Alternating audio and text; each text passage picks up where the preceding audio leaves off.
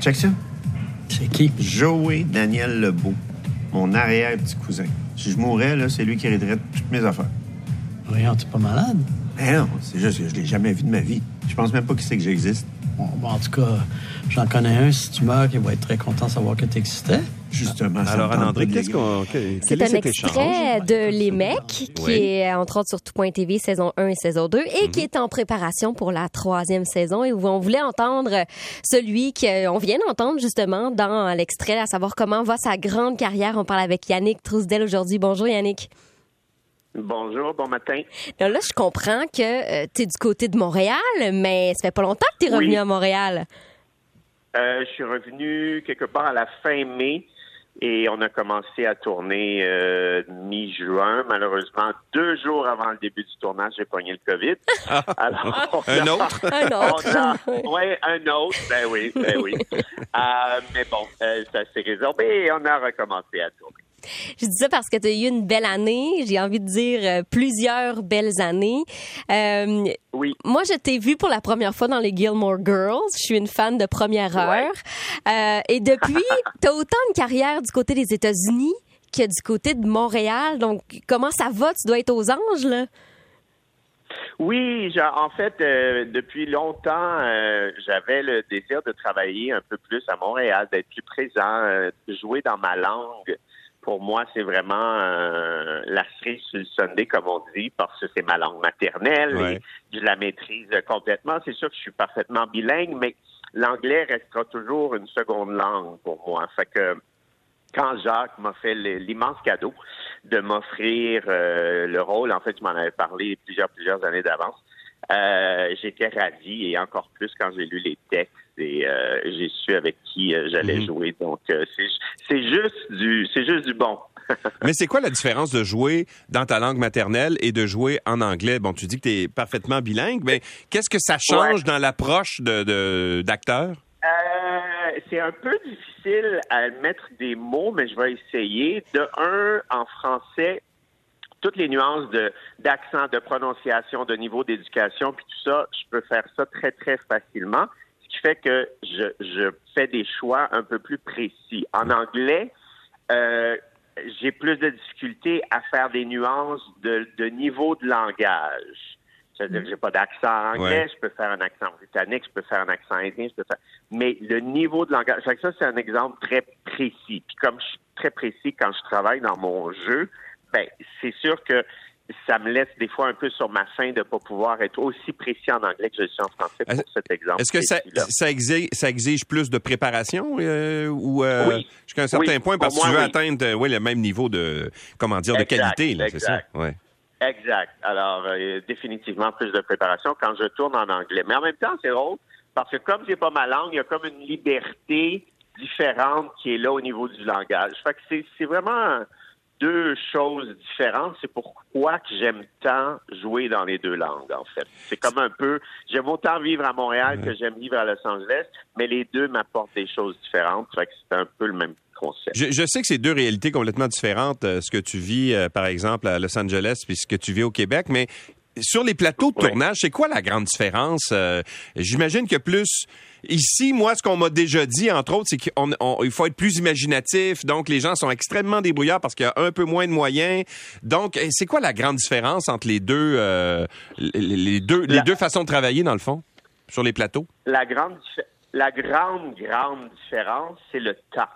Et pourquoi le temps? Parce que le temps, c'est de l'argent. Ouais. Donc, comme au Québec, vous avez des budgets, c'est pas une légère différence, là. Je veux dire, c'est une énorme différence. Le budget sur God's Favorite Idiot que j'ai tourné en Australie, Oui. le, le show sur Tout Netflix, oui. c'est 12 fois 12 fois ou 14 fois le budget des mecs pour le même nombre de temps à l'antenne, pour 30 minutes. Donc, Oh. euh, c'est sûr que quand on a plus d'argent, on a plus de temps pour explorer, pour, euh, pour éclairer, euh, pour essayer différentes options sur la scène. Fait que le, le temps, c'est vraiment la plus grande différence. Mais c'est évidemment à cause de l'argent. Ouais. Euh, c'est sorti donc le Ouais. 15 juin dernier sur Netflix, God's Favorite Idiot. Et t'as retrouvé Oui. Melissa McCarthy. sur le plateau. Oui. C'est comment de tourner avec ta grande amie? Moi, je suis un peu jalouse. Est-ce que tu peux Ben, nous dire qu'on l'aime ici au. Québec? ben oui, tout le monde, tout le monde l'aime, Mélissa, elle est formidable. Ouais. Ben c'est un peu retourné à la maison pour, Ben oui. pour nous deux parce qu'on s'est connus sur un plateau et notre Girls, amitié ouais. est née dans le... Oui, c'est ça, sur y a Girls. 20 Donc, ans. notre amitié est née du, du travail il y a 22 ans maintenant, Wow. de ça, ouais. Fait que comme notre amitié est née du travail, pour nous, quand on travaille ensemble, c'est vraiment le bonheur. Puis comme on n'a pas le temps de passer des 14 heures ensemble en temps normal, ben c'est un privilège d'avoir passé six mois en Australie où on pouvait se voir tous les jours puis se recôtoyer, vraiment être à jour dans notre amitié. Et ça, c'est un grand plaisir. Parle-moi donc de ce rôle de, de Samuel que tu tiens, une espèce d'archange. euh, Oui, je joue un archange, un ange envoyé de Dieu. Donc, tu beaucoup suspendu. m'ont- pendant tout le tournage, tu été suspendu dans les airs. Comme un Oui, archange. oui, euh, qui était un, qui était un grand défi pour moi parce que j'ai peur des hauteurs. en Oh haut d'un escabeau, je suis pas confortable. Ouais. Et là, il me levait avec un crane dans les airs, euh, de, de- haut de comme un building de trois étages. Fait que la première journée, j'étais pas gros dans mes culottes, euh, mais, mais bon, j'ai dépassé euh, mes peurs parce que j'avais pas le choix. Mais c'était un beau personnage pour moi parce qu'un personnage que j'avais vraiment jamais fait. Euh, j'ai joué toutes sortes de personnages, mais rarement des personnages qui sont si euh, de cœur, qui veulent le bien, le meilleur pour l'autre et tout ça. J'ai joué plutôt le contraire en fait dans ma vie. Donc, j'ai eu beaucoup de plaisir à, à aller ailleurs euh, à ce niveau-là. Puis le fait que le personnage demandait énormément de, euh, de cascades et j'ai dû pratiquer pendant un mois et demi euh, les chorégraphies pour la bataille. Puis donc pour moi ça, et du blue screen, j'avais jamais fait ça. Il y avait beaucoup de nouveautés pour moi, ce qui faisait que j'étais un peu comme un enfant là à Walt Disney. Euh, C'était très très très stimulant de ce côté-là.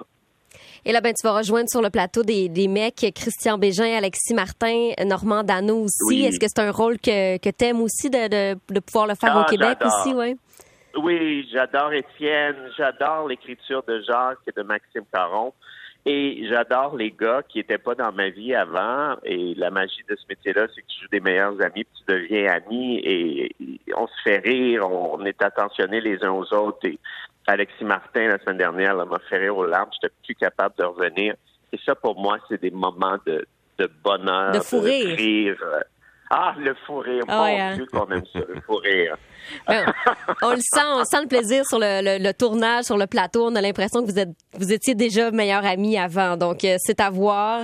Est-ce qu'on sait ça, quand ça va euh, arriver sur nos écrans, la saison 3? Est-ce qu'on a donné une Euh, date? J'ai pas la Hmm. réponse à ça. Normalement, c'est pas quelque part en octobre. Je je- j'ose pas m'avancer parce, C'est parce que, là, s'il y a des gens qui ont la COVID, on se dit, est-ce que ça va être retardé? Ouais, ça nous ça. inquiétait, là.